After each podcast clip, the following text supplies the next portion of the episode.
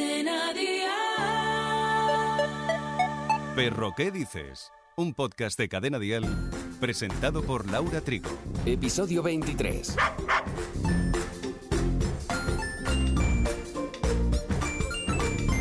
Los humanos nos expresamos fácilmente mediante las palabras y nos comunicamos usando distintos tonos de voz según nuestro estado de ánimo, pues los perros también. Obviamente no pueden usar nuestras palabras, pero se comunican sobre todo y como ya hemos visto anteriormente con sus expresiones corporales. Pero en este episodio añadimos a esta comunicación el ladrido. Claro que sí, los perretes ladran y es otra forma de comunicarse con el mundo. Pueden hacerlo por tantos motivos y con diferentes tonos. Bueno, en realidad pueden ladrar por estrés, por pena, por genética, incluso por problemas de salud, experiencias traumáticas, por llamar incluso la atención, frustración, aburrimiento y a veces ladran porque nos están avisando de algo que nosotros ni siquiera percibimos. Hemos de ir con cuidado con los adiestramientos inconscientes. Algunos dueños enseñan a ladrar a sus mascotas y luego es difícil hacerles callar. Han aprendido que está bien pedir a voces que les abran, por ejemplo, pues la puerta o conseguir atención, comida. El animal interpreta que esto está bien así y entonces pues no es culpa suya si los hemos incentivado a ello. ¿Cuándo un perro empieza a emitir vocalizaciones? Con un par de semanas el cachorro puede hacer algunos ruiditos, pero hacia el mes, mes y medio, ya podrían llegar a convertirse en ladridos. Siempre claro, dependiendo del perro. Algunos son más tardíos, otros no tanto. Para evitar que nuestro amigo ladre de manera incontrolada debemos conocer el desencadenante del ladrido. Si por ejemplo jugamos con nuestra perra será fácil reconocer que en este momento está ladrando porque estamos divirtiéndonos con ella. Ahí es más sencillo calmar esos ladridos. Podemos bajar la intensidad del juego, dejar que se relaje un poco, premiarle cuando ya no esté tan excitada, pero hay perras y perros que manifiestan los ladridos con destrozos, como la ansiedad por separación. Aquí el estrés que sufren es algo más complicado de corregir. Si no encontramos solución, ya sabemos, ¿eh? consultaremos siempre con un experto canino. Si queremos que nuestro amigo no ladre en exceso a las visitas que tenemos en casa, les pediremos a estas que no le saluden efusivamente y podemos mandar a nuestro perro la orden de sentarse. Y cuando se haya calmado, le podremos premiar. Aun y así, si la persona es desconocida, podríamos estar delante de un problema territorial que en casos graves podría convertirse en agresividad. Lo mejor será evitar esas visitas y consultar a un experto.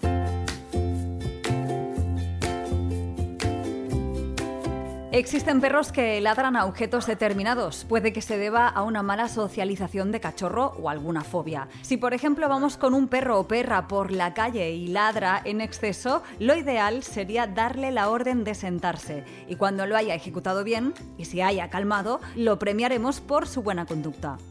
Lo necesitaremos hacer varias veces, así que será conveniente llevar sus golosinas en los paseos por si ladra en exceso. Los que son ancianos o que tengan algún problema de sordera, etc., pueden llegar a ladrar porque se sientan desubicados. Por supuesto, los llevaremos al veterinario para su correcta pauta de tratamiento y mejore así su calidad de vida.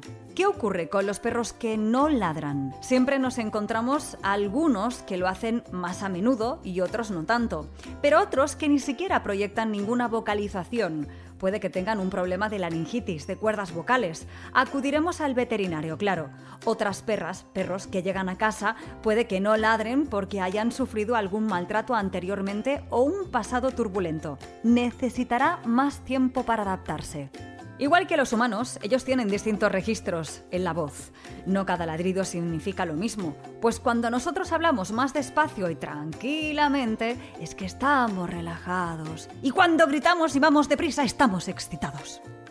Perro, ¿qué dices? Un podcast de cadena dial. Si nuestro amigo lanza un ladrido rápido y constante, normalmente es porque han detectado algo o a alguien desconocido en su territorio. Nos está advirtiendo de un posible intruso y nos da la alarma al mismo tiempo que intenta echarle de su zona. Si reproduce unos ladridos algo más lentos y continuos, es probable que se esté preparando para defenderse. Si en el mismo caso entra una persona desconocida en casa y ladra así, le calmaremos y le daremos a entender que no es ningún intruso, sino bienvenido. Este tipo de ladrido puede llegar a desencadenar un ataque. Nos está avisando, pero deberemos tener muy en cuenta siempre su expresión corporal. Si esta está tensa, lo intentaremos relajar, pero nunca acariciaremos en momentos así al perro. Le reforzaríamos esta actitud. Ah, un perro jamás ataca sin antes avisar. El animal proyecta previamente señales, o bien vocales o corporales, solo que hay que saberlas comprender y distinguir.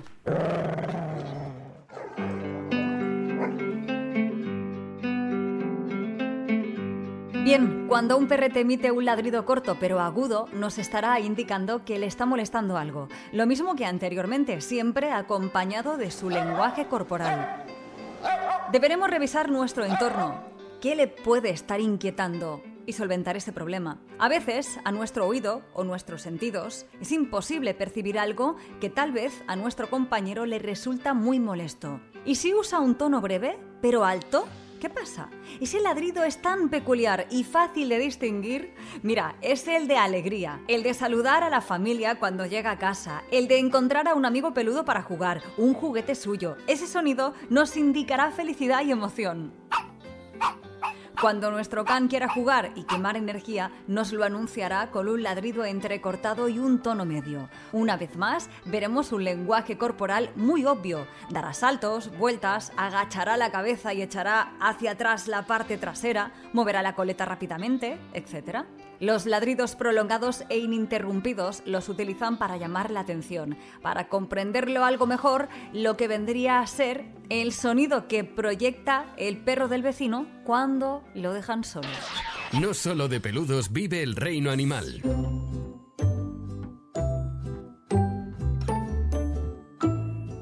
¿Sabes que existen bastantes canciones dedicadas a los perros? Repasamos algunas de ellas como Martha My Dear, una canción de The Beatles de 1968, compuesta por Paul McCartney y siendo el único de los Beatles en participar en su interpretación. Está inspirada por la perra de Paul, Martha, un antiguo pastor inglés.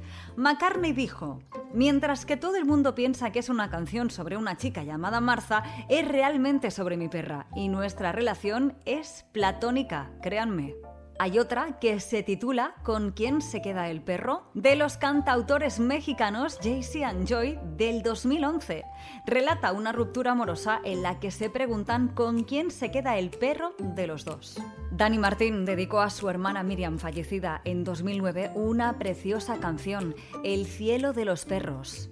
Era veterinaria y siempre decía que el día que se muriera no iría al cielo de los humanos, sino al de los perros, porque los perros son mucho mejores que los seres humanos. Además, en este disco titulado Pequeño, Dani Martín posa en la portada con su perro Blas. Pink Floyd Sismus, 1971. Sismus, el perro de raza collie, es una canción un tanto peculiar y original, porque tiene la particularidad de mezclar la voz de David Gilmour con los aullidos del perro de raza collie. Y cómo no, Mecano emocionó al mundo en 1957 con la canción de la historia de Laika, una perra que fue enviada sola al espacio como experimento de futuras misiones humanas. Y la semana que viene, en Perro ¿Qué dices? Toby, Black, Byron, Kira, Tokio, Chester, Dana, Simba.